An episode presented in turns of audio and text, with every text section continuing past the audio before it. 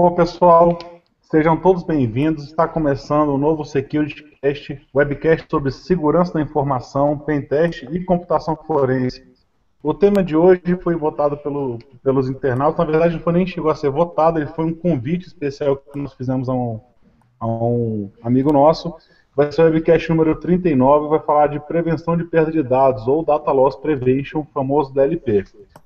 Mas antes de qualquer coisa, eu acho interessante a gente fazer a apresentação do nosso convidado especial, que é o Guilherme Alencar, especialista em DLP. Opa, prazer muito grande. Boa noite. Ah, alô? Cortou? Vamos lá? Tá valendo. Opa, boa noite, pessoal. Meu nome é Guilherme Alencar. É como o Alcion tinha mencionado, né? Eu trabalho na área atuo na área de prevenção de perca de dados, tanto na área técnica como na área de pesquisa. E é um, uma área bem abrangente, que tem bastante crescimento aí, também há uma, bastante é, no mercado, né? Tem bastante. Opa, um pouquinho nervoso aqui. Tem bastante. Ah, fica tranquilo.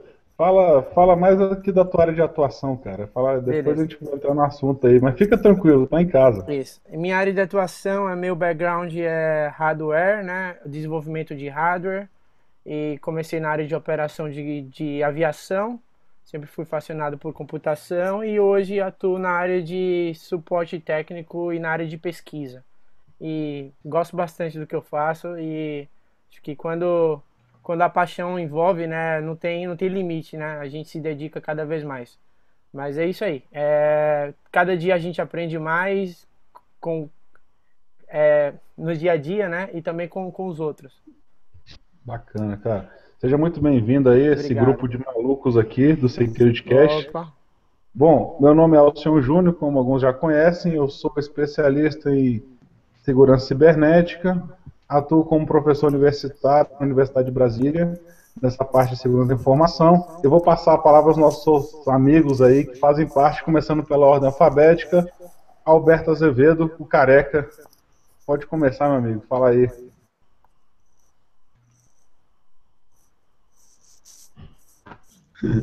Boa noite, pessoal. Azevedo. Sou especialista em segurança da informação. É, sou velho conhecido de vocês já. Estou aqui para tentar colaborar um pouco nesse assunto, que eu amo, amo das partes, talvez que seja que eu também gosto muito da área de segurança, da, da parte de prevenção. É, vou passar a palavra para o meu amigo Gilberto Sodré. Boa noite, pessoal. É, todos, todos aqui. É, boa noite para quem está assistindo a gente ao vivo, depois quem está assistindo também a gente no offline. Meu nome é Gilberto Sodré, sou professor universitário, é, sou especialista na área de segurança da informação e sou perito na área de computação forense. Então, boa noite a todos. Passo a palavra agora para o meu amigo Gustavo Martinelli. Aí. Falou, Gustavo. Boa noite a todos. Meu nome é Gustavo Martinelli, eu sou advogado, especialista em direito digital e sou o braço jurídico aqui do Security Cash.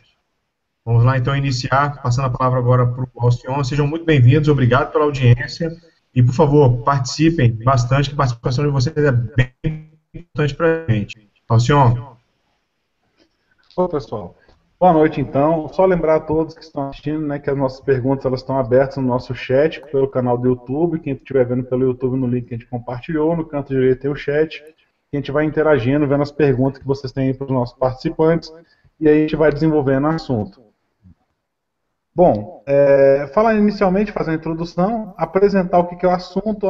Às vezes a gente acaba falando um pouco de DLP, DLP no nosso dia a dia e acaba que realmente significa o que, que é o DLP. Então, o nome em português, como todo mundo já sabe, que é o título do nosso webcast de hoje, é Prevenção de Perda de Dados, que é um problema muito grande, é um problema importante, tá, que deve ser visto em questão quando a gente fala de sistemas, de mensagens corporativas, por uso intenso de e-mails e comunicações críticas de negócio, inclui o que? Dados confidenciais. Não, nessa hora, nesse momento onde você está incluindo dado confidencial dentro da comunicação, você começa a se per perguntar se esse dado realmente está andando, essa informação sigilosa, ela está caminhando de forma correta, ou seja, naqueles três pilares de segurança da informação que a gente conhece muito bem, né, que é a confidencialidade, a disponibilidade e a integridade. Se realmente aqueles três pontos são importantes. Dentro desses pontos aí, nós vemos que o DLP abrange dois deles pelo menos, tá? Então, dado isso, para impor que os requisitos de conformidade que você tenha para esses dados que ocorram, ou seja, para que esses dados contribuam com isso aí, e para gerenciar não só o uso de e-mail, mas também para o transporte desses dados sem atrapalhar nenhum tipo de produtividade dos seus, seus funcionários, existe o que? Os recursos de DLP, que vão o quê? Auxiliar na gerência desses dados confidenciais mas ao mesmo tempo vai deixar que a utilização desses dados, ou seja, a manipulação desses dados não seja prejudicada. É aquela história, né?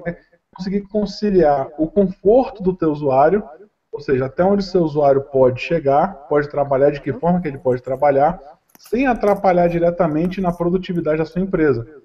Senão você chega lá e começa, a gente começa já a comentar alguma coisa rapidamente, você começa a colocar um monte de controle físico, catraca, biometria, né, é, chave, cadeado. Daqui a pouco o cara tem que passar por 30 pontos de acesso físico para chegar na mesa dele.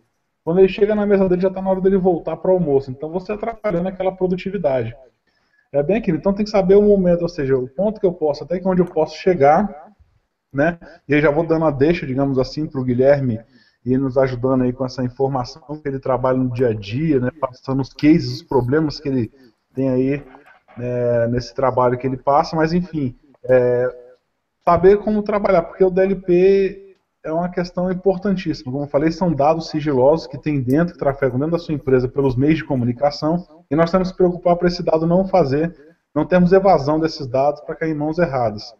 Então você fala, então Guilherme, se você quiser ir comentando aí, colocando, fica tranquilo, como eu te falei, fica tranquilo, vai colocando o case, o que, que você tem no dia a dia, os principais desafios, você pode falar da implementação dessa ferramenta, né? O que, que você mais, mais é, ou seja, o que, que no dia a dia, seu dia a dia traz de informação para que facilite, é, traga de conhecimento para os nossos ouvintes, para a galera que está acompanhando a gente. Opa, com certeza, um prazer. Agrade é muito completa a apresentação inicial, assim, aí, já deu já uma força. Ah, Inicialmente, né, por exemplo, né, geralmente quando a gente está falando de LP, a gente começa do ponto a tem o usuário iniciático, né, usuário novo que não está bem experiente e por, por engano ele acaba vazando essa informação, né? E tem aquele usuário que é mal intencionado, que é impossível você a, prever que isso aí vai acontecer ou que essa informação vai vazar Porém, você tem que ter essa camada de proteção, né? Uh, como você mencionou, uh, existe não só por questão de é, de estar tá seguro, né? Até por questão de, de requisito legal, né? Existe alguns uh, requerimentos, aí, inclusive em, em nível uh, governamental, né? Que requer que o uso do DLP proteções contra RIPA, contra o PCI e etc, né? Então... Guilherme, deixa eu te cortar um pouquinho. Opa. Aproveitando sua deixa, até porque o pessoal, alguns não sabem, você trabalha é, nos Estados Unidos. E esses requisitos legais, eles não são totalmente em compliance com os nossos aqui no Brasil né? Isso. Então, assim, é bem bacana quando você for dar um exemplo, até você a gente comentar para a gente saber como é que está né, o mercado norte-americano nesse ponto, o que, que eles estão exigindo para a gente fazer essa comparação aí, que nós temos aí o nosso Martinelli aí para dar uma força para falar nesses pontos aí, fazer um batimento até legal, falar um pouquinho dessa Com... parte de legalidade da informação também. Com certeza, e é um prazer também, acho que é legal a gente ter esse brainstorming, né? Que acaba somando dos dois lados, né? E, e, assim, eu tenho essa curiosidade de saber também como é que tá no. Eu sei que tem um requerimento se as companhias, como é que chama, organizações uh, estrangeiras, né? Ela tem que bater esse certo requerimento, né? Mas se vocês quiserem, a gente pode conversar mais detalhe com isso aí. Eu passo já já passo pro Gustavo aí pra gente, pro Martinelli, pra gente trocar uma ideia sobre isso, como é que tá o status disso aí no Brasil. Mas eu sei que é, tem companhias estrangeiras para efetuarem negociações ou até transações com companhias norte-americanas e acredito também europeias, é, tem que estar em conformidade com as leis de privacidade e é onde, e é onde entra né, o requerimento do DLP. Então é basicamente né, o conceito, Alcion, de, vamos dizer, é uma, uma, uma, uma forma de engenharia, né? De uma camada extra de proteção, aonde o antivírus protege a protege o sistema contra os malwares, sobre as coisas negativas que pode afetar e danificar o computador.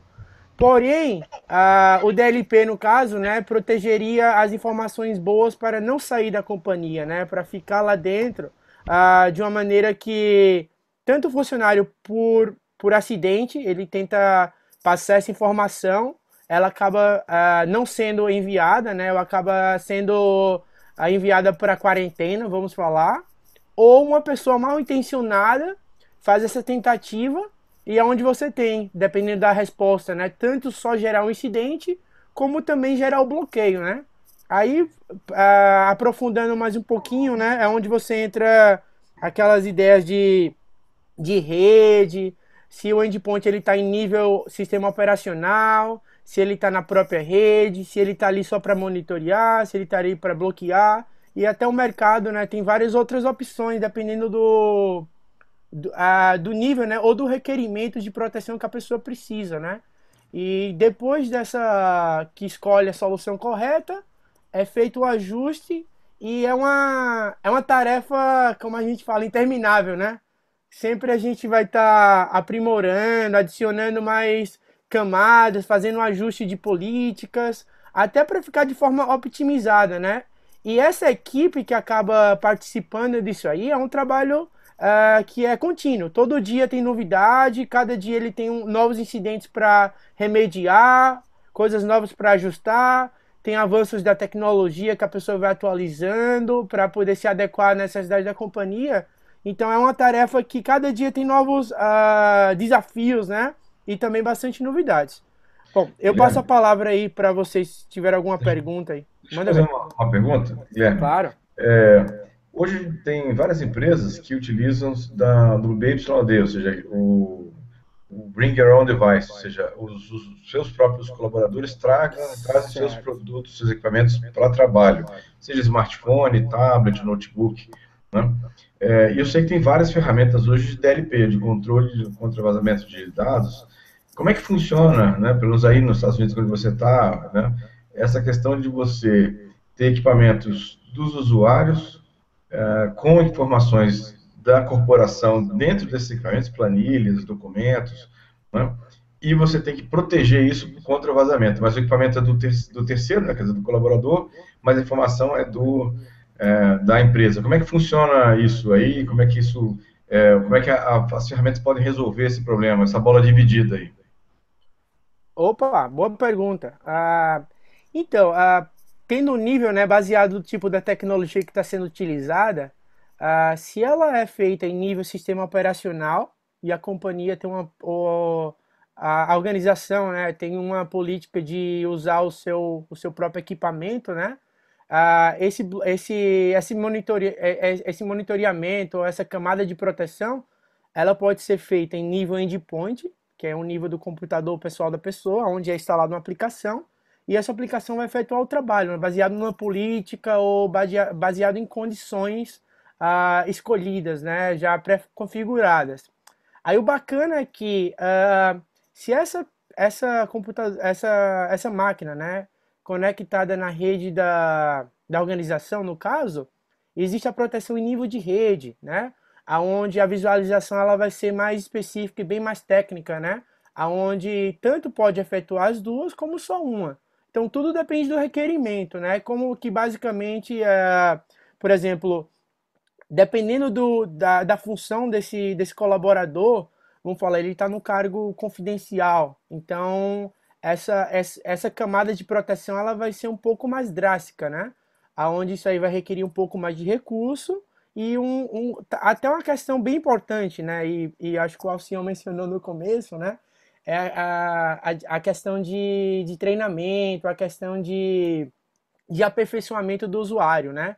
De explicar o porquê que isso está sendo feito, não é para uma questão de, de é, como espionagem, né? Não, não, não é essa a ideia. A ideia é mesmo uh, passar a ideia de se caso a pessoa por acidente, né, passar essa é, é, é, colaborar essa informação de maneira acidente, a, Opa, alô? Cortou? Tô ouvindo. Não, tô ouvindo você. Pode, pode continuar. Então, aí se a pessoa por A gente acidente, coloca né? mudo aqui para evitar que atrapalhe sua comunicação. É só isso. Pode ir falando aqui que a nossa. Vai observando aí qualquer coisa, pergunta pra gente que a gente dá o ok aqui. Valeu.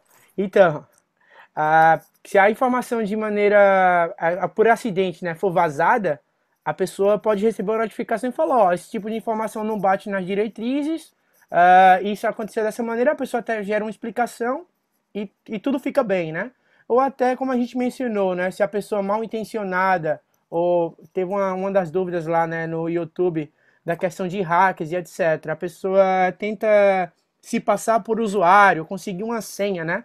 Essa não é, não, não é o desenho é, ideal do DLP, ou em modo geral, né?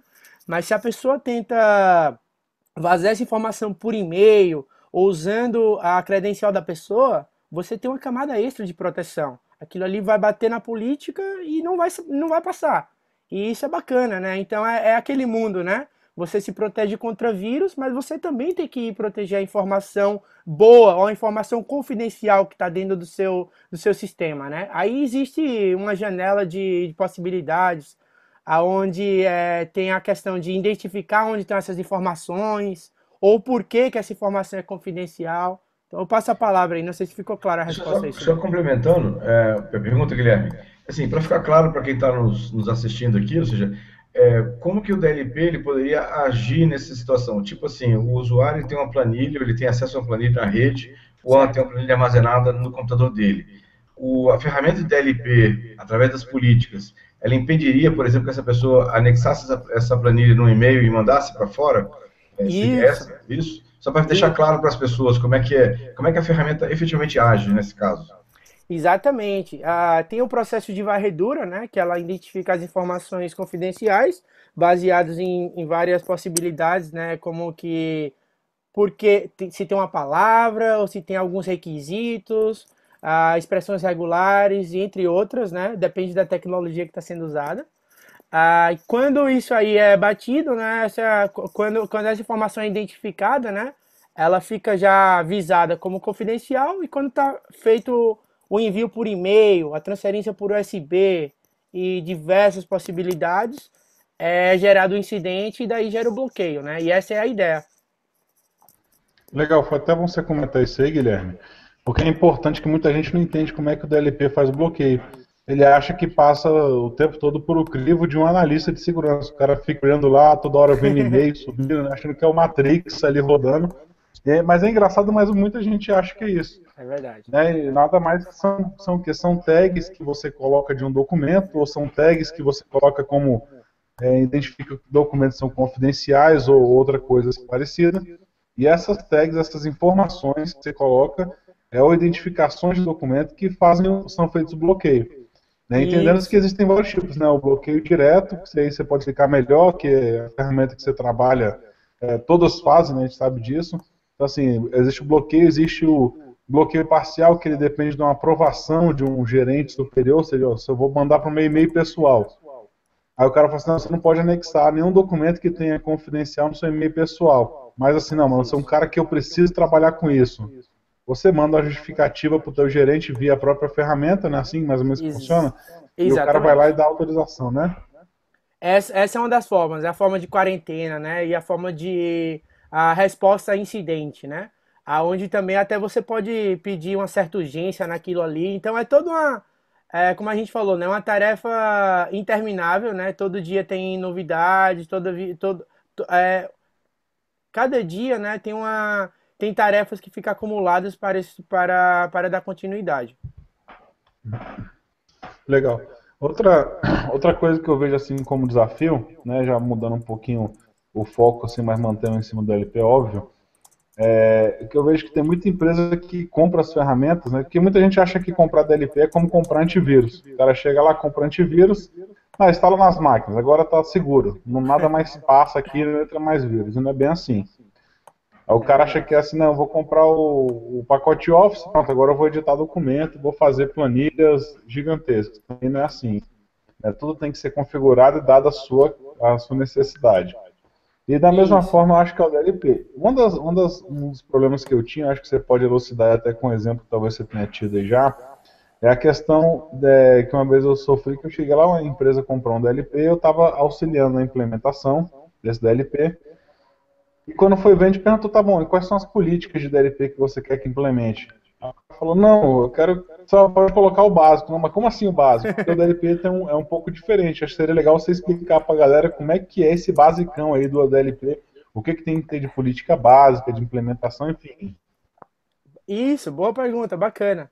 Então, né, uma, é, tem que ter um, um, um, trabalho em equipe, né, onde a maioria das vezes é, entra o pessoal do jurídico, o pessoal de recursos humanos, ou até o pessoal de, de infra também, né, porque tem que, por exemplo, que tipo de companhia ou que tipo de, de organização é, é essa, né, no caso, é uma, é uma organização financeira, é, uma, é, uma organiza é, um, é um órgão do governo, então vai, é, o DLP ou a configuração do DLP vai variar do tipo de, de trabalho ou qual é a qual é o tipo de do dia a dia daquela companhia, né? Se a companhia qual a maioria a da informação de business, que né? Vai depender do core business, né? Do, do, do negócio da empresa, né? Isso. O, português tá fugindo um pouquinho aqui, mas tô, tô lembrando. Rapaz, fica tranquilo. O que você tá sentindo agora eu senti duas semanas atrás, né? Fica tranquilo com isso aí. Mas, então, é, vai depender do tipo de business, do tipo de negócio que a pessoa vai ter, mas não existe o basicão. Inclusive, não vai. É muito. É, é quase. Eu diria quase. Não impossível, mas é raro você ver um sistema DLP igual ao outro, né? Porque vai depender, mas é muito. Você citou uma, uma parte importante aí, é o trabalho de equipe. E é isso que se torna gostoso, né? Você tá no uh, fazendo a sua função, aonde todo dia você vai lidar com uma pessoa diferente, de outro departamento, de outro tipo de, de objetivo, né? E aonde a, a força vai, vai, vai fazer a diferença, né? Ou seja, ó, preciso que bloqueie esse tipo de informação, a gente vai focar em tipo dessas palavras, ah, os recursos humanos precisa saber que tem que isso aqui, a parte de salário, isso aí. A pessoa do financeiro vai falar, ó, esse tipo de planilha não pode, é, tem que ser controlado e dessa forma. Então, junta o todo, né, passa o pente, né, como a gente fala, e no final produz a, o ajuste, né, onde você cria uma política bem é, mais severa e é onde você vai afinando aos poucos até ficar do, do, do nível que o negócio que, que o negócio precisa, né? Que o business precisa. Eu deixo aberto aí, eu passo a palavra se alguém quiser. Oh, eu... Deixa eu te fazer uma pergunta. Tu já teve algum caso específico? Aí até faz, vai um pouquinho em, em conjunto com uma das perguntas que o pessoal fez aqui. A questão é a seguinte, que a gente utiliza várias ferramentas para pegar, por exemplo, um zero day, um CryptoLocker, que já foi assunto de vários, vários, vários diversos webcasts aqui nossos, né? Todo mundo vem sempre com a pergunta do CryptoLocker, é fantástico isso. Certo. Mas enfim, é, existe alguma forma de utilizar o DLP? Ele serve para esse tipo de função ou tem como utilizá-lo para pensando em visando é, a, o bloqueio de um zero day, CryptoLocker, alguma coisa assim? Opa, que pergunta, hein? Assim, bom! Então, ah, então, é o seguinte, né? Essa pergunta aí do Alcion é bem. É, não vamos falar que eu escuto ela todo dia, mas a gente escuta ela usualmente. É, o desenho do DLP ele é para identificar onde estão as informações e proteger o vazamento de informação. A, a parte de, de bloqueio ou contra o vazamento de, ou contra a invasão de malware é geralmente feita por uma solução de, de proteção né, do ambiente, né? um, um, um thread protection, vamos falar, né? um, uma, uma, uma engine de antivírus, entre outros. O DLP, sim, você consegue identificar aquela informação baseada no código, baseada em critérios. Mas você tem que lembrar que cada, uh, cada requisito, cada necessidade da companhia que você precisa, ela vai ter um custo. E a gente está falando custo monetário, não custo de dinheiro, né? É aquele custo de hardware, né? Ou seja, você precisa que seja buscado por um, por um malware no teu ambiente, ok, mas você vai precisar, você vai dedicar, ou realmente você tem como dedicar aquele recurso de hardware para fazer essa pesquisa ou para fazer essa procura, né? Então, muitas vezes acaba saindo mais caro, né? Porque você está usando a solução para um o desenho, a, a solução foi desenhada para um objetivo aonde consegue obter o que você precisa, mas não foi destinada para aquilo, né? Então é é algo que gera bastante, não diria como que bastante divisão, né? Tem pessoas que falam que vale a pena e tem pessoas que falam, oh, não vou usar meu, vou ter que colocar minha máquina em mais memória, vou ter que colocar um servidor bem mais potente para conseguir esse resultado, aonde eu prefiro usar uma solução de uh, proteção avançada, né? É, Advanced Threat Protection ou, e etc., como tem outros no mercado.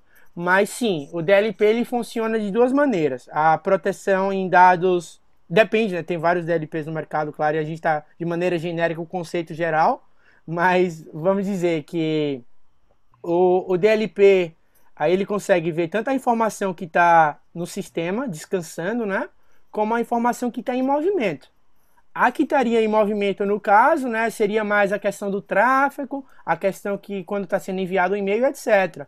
Mas se aquele arquivo e você vai tentar fazer uma descoberta no teu ambiente com aquilo e você tem os critérios que condizem, que bate com a questão do CryptoLock ou qualquer outro malware e você consegue uh, fazer um match disso aí, sim, você pode utilizar. Agora, como a gente mencionou, né, esses ajustes ou essas customizações é, são feitas né, aos poucos e muitas vezes o usuário vai ter que tentar ajustando isso aí. Então ele precisa meio que ter um, um conhecimento um pouquinho mais avançado de código, de programação, um pouquinho de conhecimento na área de malware, etc., para ele conseguir esse objetivo. Mas é, é, é, o gostoso do DLP é que você nunca para de estudar, né? Às vezes eu comparo com medicina, né? Você é quase um doutor, né? Você não pode parar de estudar. Ah, eu acho que nossa área de, de, de segurança da informação ou de TI em geral, você não pode parar de estudar. Então, é um desafio. Você é o administrador de DLP e você uh, quer obter esse resultado, uh, então o mundo é seu, entendeu? Você tem, você tem a faca, o queijo e, e, e, o garfo lá. Só precisa cortar e fazer o restante, entendeu? Então tá contigo. Eu passo a bola aí. Guilherme, é, tem várias ferramentas hoje de DLP no mercado, de, várias, de vários fabricantes diferentes, certo. vários tipos diferentes. Tem como classificar essas ferramentas em, é, por exemplo, áreas ou ações diferentes ou tecnologias diferentes? Como é que, como é que tem hoje o mercado assim, nível de maturidade? Obviamente que não, não falando exatamente em marcas, mas assim, tem algumas que são mais evoluídas e outras menos, ou, ou atacam o problema de uma forma um pouco diferente. Isso, com certeza. É, tudo depende, acho que começa da questão do requisito, né? Que tem que ter o apoio do pessoal do jurídico, né, Martinelli? Com certeza. Também tem que ter o apoio do pessoal do, do financeiro, né? Tem que ver qual o tamanho do budget, né? Não tem como dar um passo maior do, do, que, do, que, do, que o, do que os pés, né, por exemplo. Mas sim, vai ter todo o nível, né? O, se o requisito mínimo é ter um DLP para proteger um departamento, você não vai ter como colocar uma, uma, infraestrutura que vai precisar de, de equipamentos físicos, entre outros, que gera um custo, aonde a operação é pequena, né? Onde seria o small business e etc aonde você tem uma operação gigantesca de data center, etc., ou de, de empresas gigantescas, né? Que sim, você tem que você vai precisar para ter aquele objetivo um investimento maior, também como uma, uma proteção, uma camada de proteção mais efetiva. Mas é, tem para todos os bolsos, tem para todos os interesses, todas as necessidades, né? Mas é, é como encontrar um, um termo comum, né? E é onde a gente entra um pouquinho, né? Geralmente o pessoal me pergunta, ah, mas DLP é só para empresa? Aí quando a gente conversa, geralmente você encontra alguém na rua, você conversa, ou um amigo, uma nova amizade e tal, e você começa a explicar como é que o DLP funciona, ele fala, mas e para o meu computador de casa? Como é que eu faço para proteger? Então, eu passo essa pergunta aí para os colegas, se alguém quiser, se alguém desejar passar essa resposta. E para o computador de casa, como é que a gente faz? Na, ver, na verdade, Guilherme, eu queria ver com você aqui, é, antes da gente entrar nessa questão do computador é, de home user, é que no Brasil, por exemplo, um, uma das medidas do DLP é você retirar, por exemplo, todas as entradas USB da máquina, fazer filtros de e-mail para que você não possa perder. Se eu estiver errado, você me corrige, né? É, e isso a gente vê em alguns filmes, agora até o filme do Snowden, é que na hora que ele quer tirar os documentos da NSA, ele põe num cubo, joga para o segurança, passa no detector de metal para ele não ter metal nenhum, certo. e aí depois pega o cubo com segurança que tem o cartão de memória. Okay. É, isso, seria um, isso seria uma medida de, de conter vazamento. Agora, no Brasil, isso é muito complicado porque, primeiro, é, você tem que ver como é que você vai proceder com as revistas, né? Em bolsa certo. feminina, em equipamento, em em, né, no funcionário, né? Uhum. É a questão do, do, bring your own device.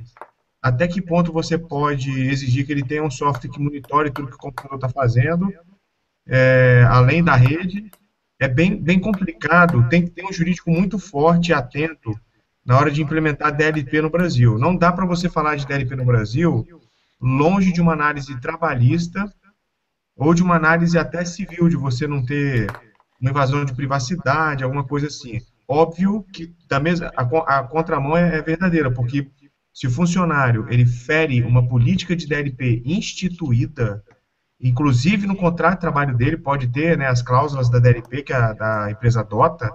Isso é extremamente recomendado, inclusive. É, se ele ferir, justa causa.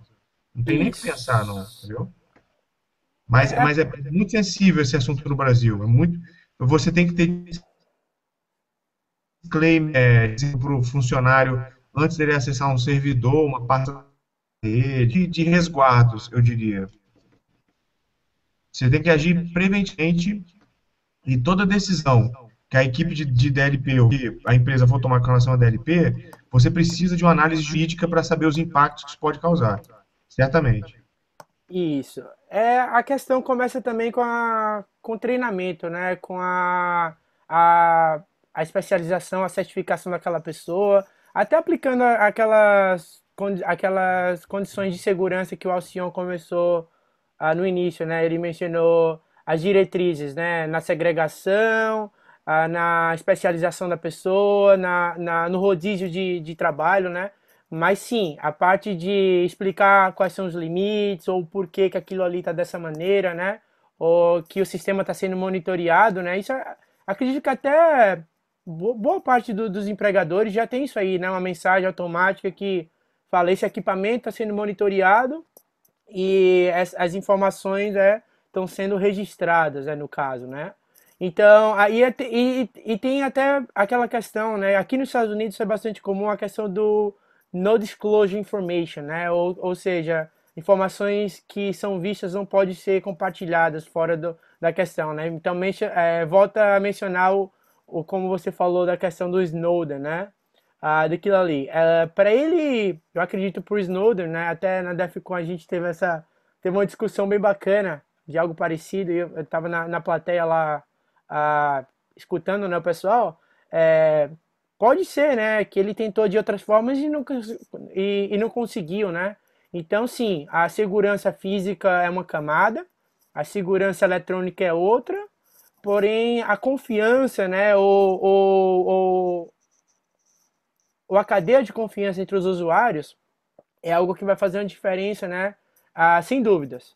Mas da parte de jurídico, é muito importante os, ah, os departamentos estarem trabalhando alinhado, né? Eles estarem trabalhando em conjunto para conseguir esse objetivo, né? Para para conseguir, por exemplo, o acesso do DLP, né? Você consegue, como que, dependendo da solução que você está utilizando, você repassar isso aí para esse departamento tem acesso a essa forma, aquele outro departamento vai precisar fazer isso e, e, e, no final, né, você consegue obter o resultado baseado no requerimento que aquela companhia tem que tem que lidar, né? Então eu ficaria aquela a minha pergunta, Martinelli, não sei se respondi a tua dúvida primeiro. É, assim, eu, eu, eu, concordo com você em, em tudo que você falou, só com exceção de que nem todas as empresas têm essa maturidade que você que você vive, eu diria aí, entendeu? Isso. As empresas no Brasil, elas, elas só as grandes empresas que, que aplicam a tecnologia na acepção da palavra. Muitas têm apenas acham que ali é uma máquina, máquina de escrever eletrônica, né? Então eles não têm essa noção toda. As grandes empresas, por exemplo, elas trabalham muito a prática de tailgating, por exemplo. É coisa que, se eu for falar numa empresa hoje aqui, você não. Em momento nenhum você vê uma preocupação com isso, né? O, o tailgating é, é a pessoa que entra na empresa aproveitando a roleta ou a porta aberta por outros funcionários, porque ela não tem crachá, não tem nada. É o acesso físico, né? Assim. Eu queria te perguntar, Guilherme, sobre o treinamento do pessoal de uma empresa que adota DLP. Você acha que todos os funcionários passam ou devem passar por esse treinamento? Essa capacitação, ela é uma capacitação técnica e também jurídica, no sentido de, olha, gente, agora é uma norma, você Estou falando que ninguém vai ensinar lei trabalhista para ninguém. Mas estou falando, vocês vão, assinar um aditivo de contrato de trabalho, então agora vocês têm que saber que se você sair com um pendrive no bolso, e esse pendrive for verificado e for vazamento de informação, você pode ser demissão, enfim. Você acha que tem. É, é, aí, aí os, os funcionários são treinados à capacitação da equipe? Sim, com certeza. É, é, eu acho assim, a, a, parte de, a parte de treinamento, a parte de estudo, né, é uma parte fundamental. A, uso, a, aquele usuário, né, ele tem que ser treinado, ele tem que entender o porquê. E até porque com a ajuda dele, né, o resultado vai, vai, vai fazer uma diferença, né? Então, acho que a conscientização daquele usuário é fundamental. Agora, além disso, né, ele tem que ter essa oportunidade. Por exemplo, só colocar um, uma solução para fazer essa proteção contra vazamento de dados. E a pessoa está ali, pega de, de, de, de, surpresa, né, no caso. É, eu acho que com o apoio daquele funcionário ou com a questão da confiança, né, faz uma diferença. E até entra um pouco a parte cultural, né, Martinelli? Então, assim, eu, eu, eu acredito que é, é, a, é um conjunto, é o, é o apoio tem que estar trabalhando em conjunto para ter um resultado positivo, né? Aonde também entra a parte de segurança física, né? Na parte de monitoramento de câmeras e tudo aquilo. Então, assim, se o funcionário está mal intencionado, como a gente tinha mencionado no começo, né? Tem um funcionário que passa aquilo por acidente, ou um funcionário que está mal intencionado e está com aquela intenção de vazar essa informação, é, e tem uma, um apoio né, de uma segurança física, a pessoa pode ser questionada, né? Ou oh, por que aconteceu isso? Ah, esse incidente foi gerado, né? Então, é, a, a parte jurídica, é, eu acho que é o ponto final, né? É, bate o martelo quando a pessoa é pego no flagrante, no caso, né? Então, não sei se ficou, ficou de boa. Foi o que você ah. tinha mencionado. Legal. Bom, Guilherme, não sei se alguém Ô, tem Guilherme, rapidinho, ah, só uma dúvida que eu tenho, Guilherme, tira, saindo até um pouco da área jurídica, você falou isso agora, me gerou uma dúvida aqui. Se por um acaso, é, são duas perguntas. É, a equipe de DLP tem um centro de resposta a incidente? Quando é verificado, eles mitigam esse incidente? E a segunda pergunta é, é possível que alguma informação de rastreamento seja colocada em arquivos sensíveis para que, se vazarem, você possa rastreá-los? Ok. A primeira pergunta, sim, a, tudo deve, vai depender né, da opção de negócio da companhia ou com a necessidade do nível de proteção. E sim, pra, em termos de pesquisa, do modo geral, né, existem companhias que têm equipes de respostas e tem companhia que o gerente, o gerente de, de DLP é que faz aquela função, né? no caso. Mas sim, é importante a remediação daquela, daquelas informações para poder gerar o resultado final, né? Até se você vai optar classificação da informação, no caso, né? Você vai classificar aquela informação entre confidencial e não. E o que for confidencial, você até pode fazer a questão, ó, aconteceu esse incidente, não, não que se for um acidente que não aconteça novamente, e aquele usuário, acredito que na boa parte das vezes não vai fazer aquilo novamente, né? é, seria o, é, o, lado educativo, como seria aquele lado se aquele usuário ah, débil, né, aquele usuário malicioso, está tentando fazer algo e isso aí acaba sendo descoberto, né? É, seria a primeira parte, a equipe de respostas de incidente é fundamental nisso aí.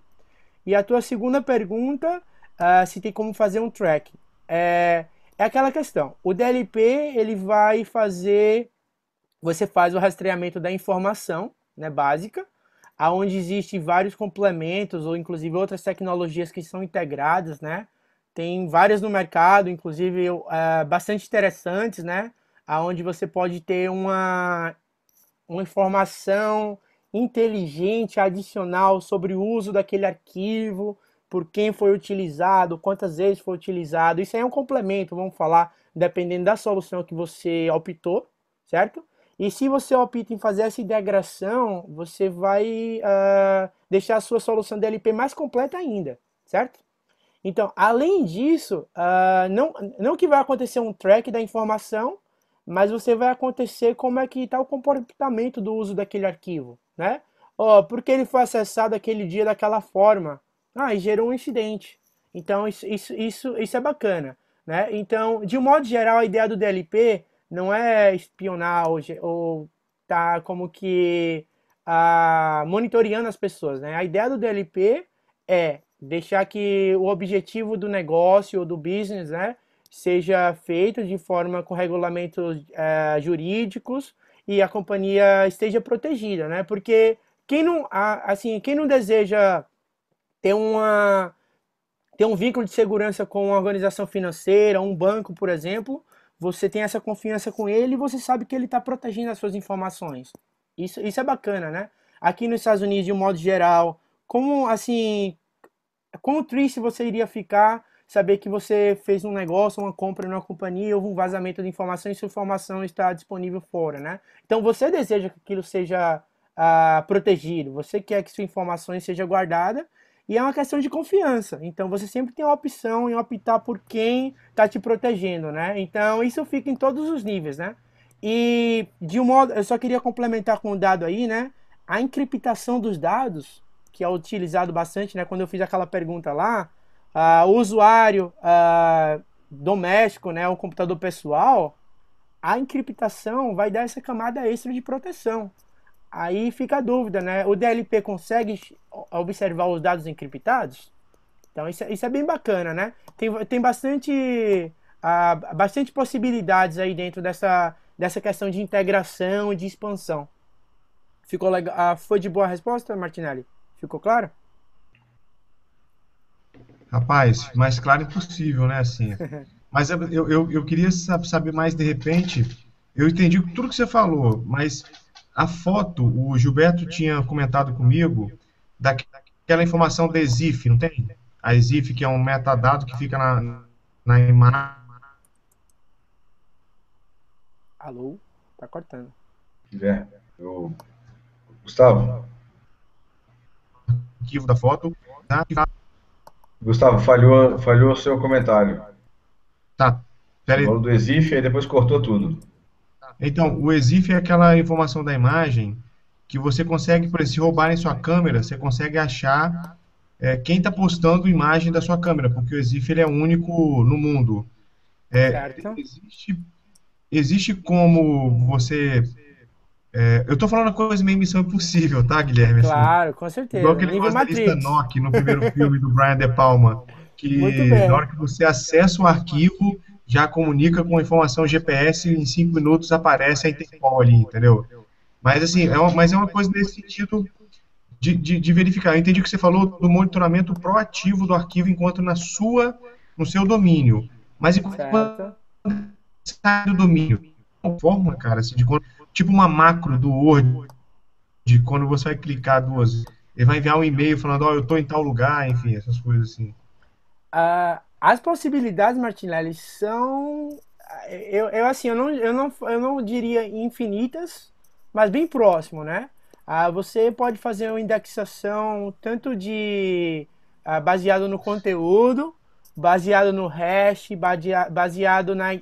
Inclusive, né, tem soluções no mercado hoje em dia que faz até a identificação de imagem. Ele consegue ver que imagem está naquele documento ou no formulário, né?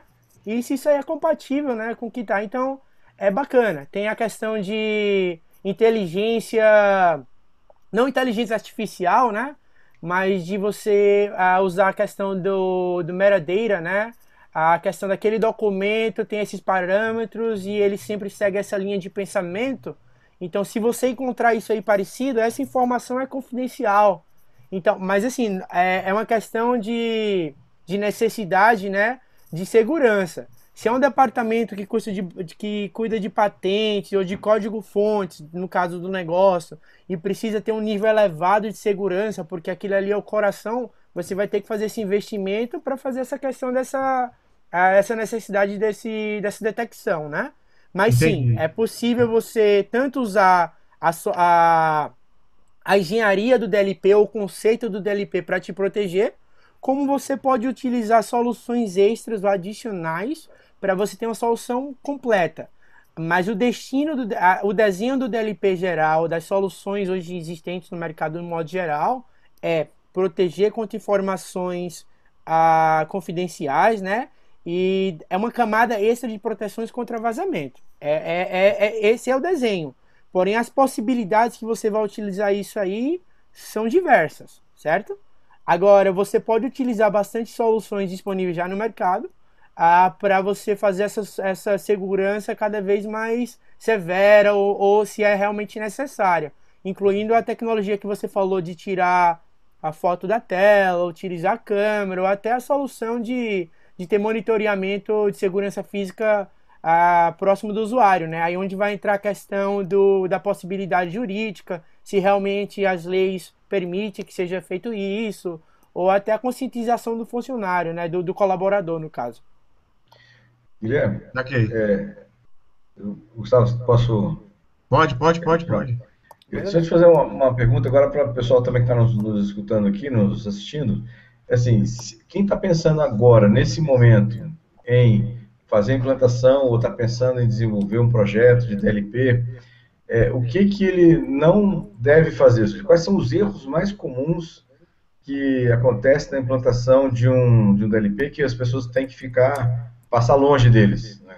Que você já tem visto com sua experiência, quais são os erros mais comuns e mais é, que, que as pessoas podem evitar? Pô, cara, você é a ovelha negra, hein? ah, fica, assim, é muito importante, né? E até interessante que a resposta, né, já foi até mencionada, tanto pelo, uh, pelo Alcion como com o Martinelli, né? A questão é importante a parte de, de necessidade de recursos, né? Por exemplo, o, é, ele precisa de solução, porém não tem os recursos de hardware, ou não tem como bater os requisitos, né? Então é, fica essa essa, essa questão, né? Então é, é, é, muito importante que se você vai fazer esse investimento, né? Então fica aquela, aquele questionamento, mas é preciso investir, porque do que adianta eu ter uma, eu ter uma solução que tem uma capa, uma, um, um potencial alto, porém eu não tenho como deixar isso aí porque eu optei por usar um, um requisito mínimo de hardware, né? Então isso aí então é, acontece essa questão de algumas vezes, né? Você você você observa tanto em fórum até o pessoal mesmo da, da nossa área, né, de DLP ou de pesquisa, uh, vê essa certa dificuldade, né? A outra questão é a parte de, de, de condicionamento ou a parte de treinamento, né, de conscientização do usuário. Ah, o porquê que está sendo feito aquilo, né? É porque a companhia está expandindo, precisa ter aquele negócio que continue e esses são os requisitos. Então, fazer um treinamento objetivo, um treinamento que explique né, quais são as, as diretrizes do DLP, o que, é, o que é que vai ser feito dali, né? E contar com esse apoio do pessoal. Então, esse seria o segundo ponto, né? O segundo ponto é a questão do estudo. Como você, a gente conversou um pouquinho, né? Eu até peço desculpa se às vezes a gente mencionou um, algo um pouquinho mais, mais técnico, etc. Mas, assim, essa parte do estudo ela vai ser algo bem uh, que nunca vai acabar. Né? Você vai precisar fazer o ajuste todo, a todo momento, você vai precisar estar tá estudando ou tentando entender o teu ambiente. E é muito importante, né? Porque quando você tem aquele ambiente que você conhece, ou aquele ambiente que você está tendo problema, vai ser bem ágil para você conseguir identificar o que é que está faltando ou aonde é que está ocorrendo o problema, né? Mas esse desafio, né, por o DLP ser tão, vamos falar, soluções de DLP, de um modo geral, ela ser tão extensa ou um pouco complexa, né? É onde é aquela necessidade de ter um o estudo, né, ou o comprometimento do pessoal. Eu pensava que Opa, manda ver. Oi? Queria te fazer uma perguntinha aqui, até porque o nosso horário já está Passando? Meio que estourando ali. Não tá passando, passou ainda não, mas assim, a casa é tua. Se quiser ficar três horas falando, a gente fala. Sei que aí tá cedo, né? São o quê? 5 horas da tarde, 6 aí? 7h52 ainda, mas ainda Aí, tá tá, sol. o solzinho tá acabando aí já já, né? Às 9 horas. Aí. Deixa eu te fazer uma pergunta, cara. É, eu vejo aqui um, uma, dúvida muito grande, né? Você comentou que a questão da política, e esse aí, na minha visão, é o maior problema na implementação de qualquer DLP. Você- aí, como eu falei, caso eu esteja falando asneira, vocês podem me dar porrada. A questão da política tem que estar muito bem explícita, tem, aliás, a política tem que estar explícita e muito bem coordenada para que um DLP funcione direito. Não adianta chegar lá e falar assim, né? Fala, né que nem antivírus free você baixa na internet, né? Chega lá, instala, tá pago, vai funcionar. Tudo que é corporativo ele precisa de um de um, de um tuning muito mais profundo que a gente imagina, ainda mais quando se fala de busca de prevenção de perda de dados. Dada essa visão aí que a gente tem, é, eu, teve uma pergunta do, do pessoal aqui que vai muito em contra. A primeira coisa, né? Qual que é, a, é quando que a empresa para e olha assim, poxa, preciso agora, agora eu preciso de um DLP. Qual que é o momento decisivo que você, quando você conversa com o pessoal das empresas, fala assim, poxa, tá na hora de implementar um DLP. Ah, deixa eu... Então, assim, né? ah, essa, essa, essa pergunta, esse questionamento, ele surge, né? Lamentavelmente, quando acontece um vazamento. Essa é uma pena, né? Esse é o problema de você esperar que aconteça para poder ter essa necessidade. Porém, existe uma bastante, né? Isso, isso é bacana, né? Ah, existe também a questão do, do pessoal preventivo, né? Ele não quer que isso aconteça, ou até o negócio é muito importante, ou não pode haver essa, essa breach, né? Esse vazamento. Então a pessoa opta por, por já prevenir e antes do negócio é, é, haja expansão ou até o início do negócio, ele, ele já tem essa implementação do DLP, ou, ou até existe o pessoal que, ah, ok, surgiu uma oportunidade nova, porém esse outro parceiro, né, falou, a gente só pode fazer esse negócio se você tiver uma proteção no teu ambiente por conta desse requerimento ah, federal ou local ou judiciário, ou até uma questão de ele, ele já tem essa política, né, até baseado em alguns problemas que já aconteceram no passado. Então, eu, eu sempre falo, né, que a proteção contra malware, ela anda do lado da proteção com, da informação, né? Então, é, não é só proteger o teu ambiente contra dados, ah, contra é, arquivos, né, artigos maliciosos, né, programas maliciosos, como também é importante você proteger a tua informação confidencial que está dentro do teu sistema. Você quer que aquela informação fique lá dentro. Bacana. Tá, só mais uma perguntinha. Acho que a gente podia aproveitar esse negócio e fazer um gancho, para complementar, podia pedir para o Guilherme para complementar, assim, o, o DLP ele é também um, dos, um uso importante dele é para fazer o compliance com regras e regula, com regulamentos e normativas de segurança, né? E aí, assim, boa parte das vezes, a grande maioria das pessoas acha que o DLP ele se restringe simplesmente a impedir que alguém copie um arquivo no e-mail ou vaze o arquivo para o USB, quando na verdade o DLP tem uma, capacidades extensas de procura de informações, então ele trata as informações mesmo dentro dos arquivos, né? Então, por exemplo, uma, você pega uma instituição financeira que ela está é, sujeita aos regulamentos do PCI e DSS, né? Ela o DLP ajuda essa empresa, por exemplo, uma das coisas que tem na, uma das normas que tem no PCI é que a empresa financeira não pode guardar os, os quatro últimos números do cartão de crédito nem os três dígitos dos verificadores. E uma solução de DLP consegue rastrear dentro dos bancos de dados e dos arquivos e etc e tal qualquer ocorrência desses desses itens e avisar que a pessoa tem que criptografar aquilo ali, né? E outra coisa que a gente podia aproveitar também falar é a questão de, também dentro das normas de regulamento, que você dentro das normas, tanto na ISO 27001 quanto na, na PCI, você tem que tomar controle com a permissão de escrita e permissão de, de cópia e etc. dos arquivos, e o, a solução DLP também consegue te ajudar a identificar quais, como é que estão isso e como é que você tem que tratar isso aí, né? Consegue, sim. Ah, é a questão de você é, ajustar a tua ferramenta para o objetivo do teu negócio. Então, se você precisa identificar aquelas informações, né, no caso, você sim, você pode fazer uma, uma procura, de, dependendo do nível da solução que você vai. É como foi uma das respostas né, das outras perguntas, qual o nível de DLP, né? Então tem um nível uh, inicial até um nível mais avançado, né? O quanto de camadas de proteções você vai precisar de ter no teu ambiente.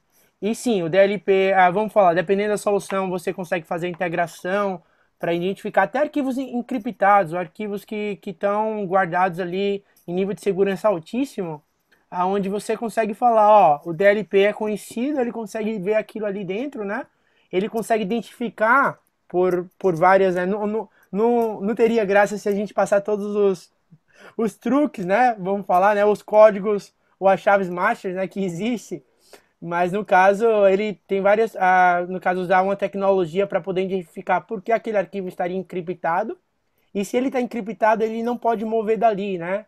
Então, sim, você consegue ajustar tanto para ele ser focado nas informações que estão em movimento, quanto nas informações que estão armazenadas no ambiente, para no final ter, ter você conseguir o objetivo do teu negócio, tanto de compliance, né? Seria o RIPA, o PCI que você mencionou, a ISO, a 27001 e, e entre outras, né? Então, é, algumas soluções de DLP até vêm até com os templates, né, que você pode fazer uso disso aí, que já é uma ajuda, né, ah, baseado naquela pergunta do comentário do Alcion, do basicão, né, então ele já te dá uma mão.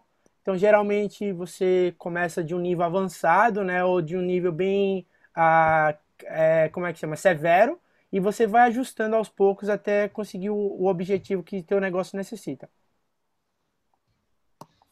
Bacana, Guilherme. É, pessoal, eu vou já encerrando aqui com vocês a nossa, nossa transmissão, mas na verdade não encerrando, né? Indo para as notícias já para não estourar o tempo aí dos nossos ouvintes, que senão o pessoal depois vai. O tempo se estende bastante, fica meio complicado para a gente. Beleza. Tá? É, então, pessoal, como de sempre, eu vou lançar as notícias aí para a gente falar, cada um fala uma notícia interessante da semana que fala sobre segurança, tá, Guilherme? Você não conhece nosso nosso protocolo. E aí eu já vou lançar uma notícia, geralmente eu faço por último, mas é porque eu não aguento, cara, que eu fiz uma pesquisa esses últimos dias e até achei estranho o Sudré. O Sudré já tá até abrindo um sorriso, mas assim, eu fiz uma pesquisa profunda e não apareceu nenhuma vulnerabilidade nos últimos 15 dias da Microsoft. Vocês estão, vocês estão notando isso? Opa. Tá errado, você fez pesquisa no lugar errado. não, calma. Disso. Calma, calma. Não, assim, ela não teve vulnerabilidade, mas ela conseguiu cagar o pau, como sempre. Ela sempre deixa a marca dela. Que, que aconteceu, pessoal? Todo mundo ficou sabendo dessa última atualização do Windows 10, aquele aniversário update que eles fizeram do dia 16 de agosto de 2016? Tem uma semana mais ou menos, né? Eu vi o problema da webcam. Não, é, ela tava dando freezing na máquina, tava dando pau ah, na máquina vi. mesmo, somente o restore da máquina tava. o da câmera foi um, mas era específico com hardware. Esse do freezing não. Isso aí podia ser qualquer sistema de atualização de aniversário. Algumas tiveram, tá? E aí foi engraçado, cara. Foi assim, não adianta, os caras quando não conseguem resolver, eles terminam fazendo uma, uma, uma, cagada de pau no final. Mas enfim, eu tinha que dar essa notícia que eu fiquei assustado que não teve uma vulnerabilidade, nada. Não saiu nenhum MS16 deles, cara, lá na. Eu pesquisei, pesquisei, não achou. Então, assim, tinha que soltar. Falei, o que, que eu vou falar? E na hora veio essa notícia, dia 16, eu não aguentei. Eu falei, pô, tinha que ficar alguma coisa para dar um bico nesses caras, né? Mas, enfim, essa aí eu vou passar agora pro Azevedo aí para dar a notícia dele da semana, da, dos últimos 15 dias aí. Olha, eu, eu, a notícia que eu quero é, ressaltar aqui é. Eu achei, eu achei quando eu vi, eu falei, cara, é inacreditável. É o, tal do Em Casa de Ferreiro Espeta de Pau, né, cara? A NSA foi invadida, velho. quando você pensa assim que a própria NSA é invadida, cara, você pensa assim, cara, eu até dei uma. Eu provoquei no Twitter nessa semana, porque, assim, a NSA é invadida e quantas vezes a gente cruza com um cara da área de segurança que jura de pé junto que vai dar 100% de segurança para o cliente, né? Aí, mas eu achei interessante, assim, porque os caras foram invadidos, roubaram ferramentas e os caras não, não satisfeitos em roubar, as ferramentas ainda foram lá e publicaram na internet. As ferramentas são legítimas e funcionam. Dá para deixa, deixaram vulneráveis automaticamente uma porrada de firewall da Cisco e da Fortinet. E aí os caras, no início todo mundo começou a dizer que era, que era, que era boato, que era boato, não sei que não, não. Depois eles foram lá e foram obrigados a confirmar de que a invasão foi legítima. Eu, como é que eu tô no nome? Tô tentando lembrar o nome do grupo agora. Shadow. Shadow Hunters, não. Shadow Hunters? Isso. Na Shadow Brokers. Shadow Brokers, Shadow Brokers. Exatamente. E eu achei que assim, é, é o tipo da coisa assim, pra, a gente manter aquela, aquela coisa na cabeça assim de que a segurança é um processo e que qualquer errinho, qualquer, qualquer errinho, mais por mais besta que você cometa, alguém vai descobrir esse erro e vai, vai, e vai quebrar você. Então você manter sempre o máximo possível de controle e tentar, como dizer, errar o mínimo possível, né? É, é imprescindível. Oh, é, minha. É, é, o senhor agora ou, ou sou eu? Não, você mesmo, eu falar que era você, passar a palavra para você agora. Não, legal. Bom, eu tinha separado também essa notícia, Alberto, que realmente é fenomenal, né? Você só esqueceu de falar uma coisa, cara. Tem uma Hum. coisa que é 100% segura, É, que é a urna eletrônica. é verdade. A É, você esqueceu disso, cara. Pô, Impossível, é inviolável. impossível. As outras todas não tem, Se tem vulnerabilidade. Falou, lá eu não. acredito nele. É, exatamente. Então, exatamente. quanto Windows. É, exatamente. Tá dizendo que você sabe mais do que o Lewandowski? Você tá, tá pensando o quê? Não. Mas eu tinha separado também essa, essa notícia aí do, do ataque na NSA, que até eles estavam leiloando um pedaço lá do- dos códigos, né? algumas ferramentas eles estavam leiloando, né? Sobre isso. Isso. É, outra notícia que eu tinha separado aqui, que é uma notícia que afetou a 900, só 900 milhões de Androids, que é aquela falha do kernel, que acaba permitindo a interceptação de conexões de TCP. Pra na verdade, a falha permite que você preveja aqueles números do, de conexão né, do, do TCP, e com isso permitiria que as pessoas, ou o atacante, conseguisse é, monitorar ou interceptar conexões. Quer dizer, uma falha grave, né, que veio acontecer uma semana depois da falha dos smartphones que trabalhavam ou que tinham é, processadores da Qualcomm, então isso já era uma falha para os Androids, e aí agora veio essa outra falha que é mais grave ainda, né? E aí o pessoal tem que correr para poder atualizar seus Androids. É uma, uma falha bastante grave disso, né? para todos, praticamente todos. Dos, a partir da versão é, 4 do 4.4 do, do Android, dali para frente, todas os- as versões são vulneráveis a isso.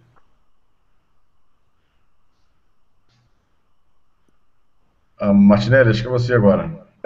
Martinelli, talvez aí, uma notícia. Eu.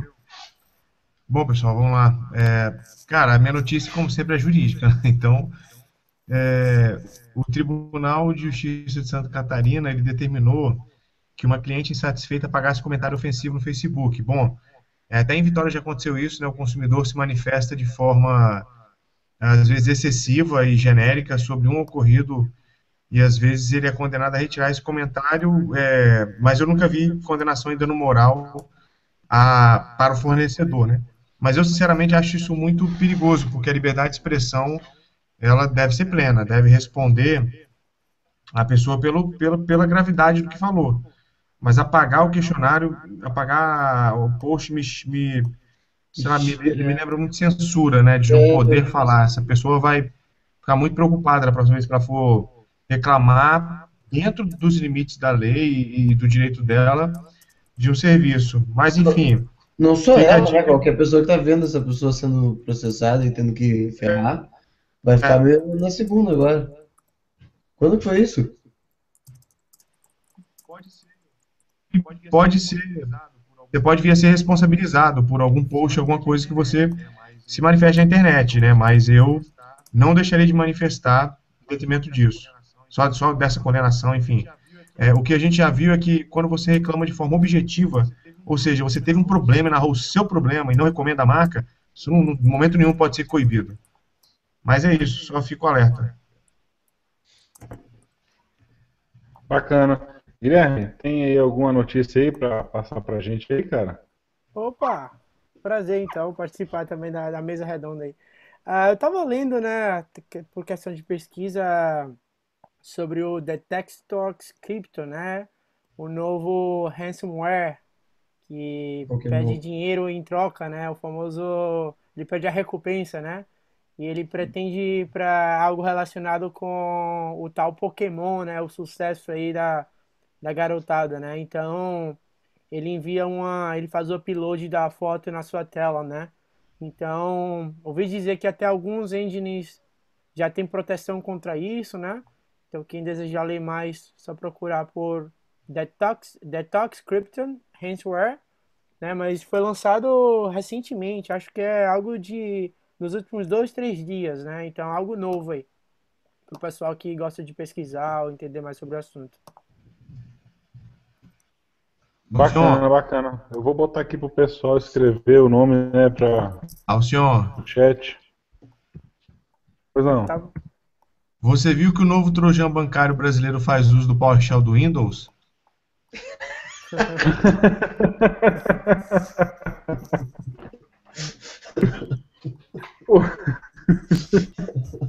Eu vi essa aí, a minha terceira notícia era essa, mas como eu deixei para o senhor, achei que é o senhor que fosse falar sobre isso. Eu também, rapaz, eu falei, o senhor, o senhor não deve estar tendo tempo para ler as notícias, não, deve estar... Não, eu tô meio, eu tô meio relapso esses, esses últimos dias aí, eu dei, uma, eu dei uma pesquisada, mas não, eu confesso que eu não fui a fundo, não. Passa aí pra gente então, pô. Vou passar, vou passar. Ah. Bacana, então depois a gente comenta aí, eu jogo essa notícia aí no próximo. É que eu, eu tenho uma certa. O pessoal não sabe que eu tenho, eu tenho exclusividade nas vulnerabilidades Microsoft. Então só. Hashtag Microsoft só eu posso falar aqui. A prioridade é da adoção. A gente reserva pra você, entendeu? Por causa gente sabe do seu amor pela Microsoft. O dia que eu estiver passando fome e só tiver emprego lá, eu tô lascado, viu? É Pessoal, antes de mais nada, eu quero vamos aí fazer encerramento, fazer despedidas. Né? Então, eu vou agradecer ao pessoal que acompanha a gente online, tá? Fazer agradecimento ao pessoal do Área 55 aí, do Hackerspace, a galera bacana que tá sempre trazendo informações novas lá. Eu tô participando do grupo, galera, gente boa pra caramba. Né, de vez em quando reclamo que eu faço uma propaganda lá, um merchandising, mas eu, eu juro que eu parei, tô, tô parando com isso aí, não vou mais fazer publicação do, do SecurityCast não. Tá? Vou agradecer a mensagem de todo mundo aí, está no, no, nosso chat e durante a nossa transmissão. É, vou agradecer a todos os participantes, né, principalmente ao Guilherme que se dispôs aí do seu tempo né, para passar um pouco o grande conhecimento que ele tem, um pouquinho de tempo que a gente teve aqui junto, mas passar esse conhecimento que ele tem aí, que a gente buscou dele lá fora, né, nos encontramos na DEF, conhecendo lá e a gente falou, não, agora você vai ter que fazer um webcast com a gente, né, vai trazer esse conhecimento para a galera lá no Brasil. Agradecer, como sempre, o Sudré, o Azevedo e o Martinelli, que tá participando. Dessa vez a gente não pode falar mal do Azevedo, que ele está aqui, né? Então tem mais é. graça. e, vou... e vou abrir agora espaço aí para o pessoal se despedindo. Dar a palavra primeiro para o nosso amigo aí, Guilherme, para fazer a despedida aí do pessoal, dar um tchau para. Mandar um beijo para a mãe, para o pai e para todo mundo que for da família, né? Isso aí, cara. Bom, é, o prazer é meu, agradeço aí a, o carinho e o convite aí, a confiança, foi um prazer participar dessa experiência diferente aí. Algumas vezes deu uma frisada na, nas palavras, é a questão de trocar a forma de pensamento, né? Mas foi um prazer é, colaborar com vocês e ter essa, a, essa, essa mesa redonda aí, até as perguntas, né? Gostaria de deixar para o pessoal que quer aprender mais, Existe bastante é, informação, treinamento, até a questão da certificação ah, sobre a área de DLP. Né? Inclusive para o pessoal que, que é, deseja estudar mais, consegue me encontrar no LinkedIn, se quiser mandar uma mensagem ou pedir uma ajuda ou alguma ideia de aonde estudar, o que aprender. Eu estou às ordens também, estou no grupo lá de vocês, lá do. Aprendendo a ideia do Alcion, fazendo a propaganda, né? Então, eu estou lá no grupo do, de vocês do Telegram, então fica à vontade de fazer as dúvidas lá, como o senhor tinha mencionado. E é sempre um, é, é um prazer, né? Voltar para ter esse, esse, esse, jeitinho brasileiro, o, o, o, jeitinho de Brasil, né? A gente ouvir o português da gente, ou colaborar e ver que sempre há uma esperança, né? A gente aprender em equipe ou se unir. Então eu deixo essa mensagem aí inclusive para o pessoal mais novo, para o pessoal que está numa área querendo trocar diário, querendo aprender, sempre tenha esperança. Só a iniciativa vai, é, sai de você, entendeu? Então você tem que falar: hoje eu vou começar nisso aqui, esse é meu objetivo, e mete a cara que o, o, mundo, o mundo é teu, entendeu? Manda uma lembrança, um abraço aí pra minha família lá de Garanhuns, Pernambuco, o pessoal de Eita. Recife aí, arretado. E agradeço aí o pessoal do Área 55 aí, o pessoal aqui dos Estados Unidos também que estão me vendo, até ah, meus, meus amigos gringos aí que pediu a tradução simultânea e o Alcion acabou, o Sudré, o pessoal não quis fazer essa tradução aí, amanhã eu vou ter que traduzir a conversa da gente. Mas foi um prazer, pessoal. E eu, eu, eu, eu fico à disposição aí, se quiserem procurar no LinkedIn, para quem quiser aprender desejar aprender mais, eu estou às ordens. É um prazer colaborar e também aprender com vocês também. Um abraço. Valeu. Vou Valeu. passar a palavra aqui agora para o Azevedo. Obrigadão. Bom, galera, eu agradeço a presença de todos vocês. É, ficamos um pouco um tempo de férias porque a galera viajou, depois nós ficamos esquecendo de marcar, mas agora a gente vai voltar, vamos voltar com, com força total até o final do ano. É, agradeço a todo mundo que participou aí e Esperávamos daqui 15 dias tem mais um. Um abraço. Souber. Valeu, pessoal. Boa noite a todos. Obrigado aí por quem, quem nos assistiu ao vivo e quem está nos assistindo também através do, do YouTube lá, que está gravado. Obrigado aos meus amigos aí, Alberto, o Martinelli, o Alcion, também o Guilherme. Obrigado pela participação. Você deslocado quatro horas de fuso horário para trás aí, né? Tá aí com a com a gente aqui. Obrigado, Guilherme, lá pelo nosso bate-papo. Obrigado, agregou bastante aqui né, a todos. E a gente se vê no próximo, daqui a 15 dias, dia 5 de setembro, né, que é, eu acho que é o próximo, a próxima data aí do, do, do encontro aí. Valeu, pessoal. Obrigado mais uma vez. Tchau, tchau. Por último, mas não menos importante, o Martinelli, antes que ele brigue comigo, porque da última vez eu esqueci ele. Falei, Martinelli. Pessoal, então tudo que já foi dito e mais um pouco e até 5 de setembro, por favor. Não, obrigado. Obrigado pela audiência. Obrigado por ter participado com a gente. O Guilherme, prazer te conhecer. Muito obrigado pela, pela sua contribuição com a gente. E vamos mantendo contato. Até a próxima. Obrigado a todo mundo. Até 5 de setembro agora. Valeu, um prazerzão aí, pessoal. Bom, pessoal, é, só para lembrar para vocês aí, então, fechando as despedidas, né, encerrando. Lembrar do Security Cash News, que tá saindo direitinho, né? Porque o Martinelli e o Azevedo estão gravando toda semana. Brincadeira, é uma piada, porque eles não estão gravando, a gente vai puxar a orelha deles. Esse Security Cash News tem que sair, bem como o. Até esqueci o, o nome do outro quadro, Security, o Sec. Hands-on. Hands-on. O Hands-on, obrigado. Hands-on. É, lembrar da nossa página, né, pessoal, securitycast.com.br. O nosso grupo no Telegram, aí que o pessoal está acessando, é o bit.ly barra securitycast. Nós temos também nossa página no Facebook, que é o SecCast, né, facebook.com barra. Nós temos o nosso canal no YouTube que vocês estão acompanhando aí, até vamos pedir que vocês deem o like né, no vídeo, gostaram, façam os comentários depois. E principalmente acompanhe a gente e se inscreva no nosso canal, que é o youtube.com.br securitycast. E lembrando a todos que no iMasters, que é imasters.com.br barra perfil barra securitycast e no soundcloud.com barra securitycast nós disponibilizamos nosso podcast para que vocês possam baixar e aí fazer aquela corridinha matinal ouvindo essa voz chata, é. né, do pessoal escutar no carro. escutar no carro, né? Pegar aquele trânsito bacana de São Paulo de 3 horas e meia aí, aqueles trânsitos legais, Rio de Janeiro. Só vendo a gente, pelo menos, matar uma horinha aí com essa nossa palhaçada. Então, o nosso próximo webcast, como a gente comentou, vai ser no dia 5 de setembro. A gente vai colocar a votação no nosso, no nosso grupo lá do Telegram. E aí vocês façam a votação e o tema será definido. Agradeço a todos novamente, agradeço novamente ao Guilherme aí e a todo mundo que acompanhou. E até o dia 5. Abração a todos, boa noite, tchau, tchau. Valeu. Falou, tchau, tchau. Valeu, tchau, tchau. Prazer, pessoal.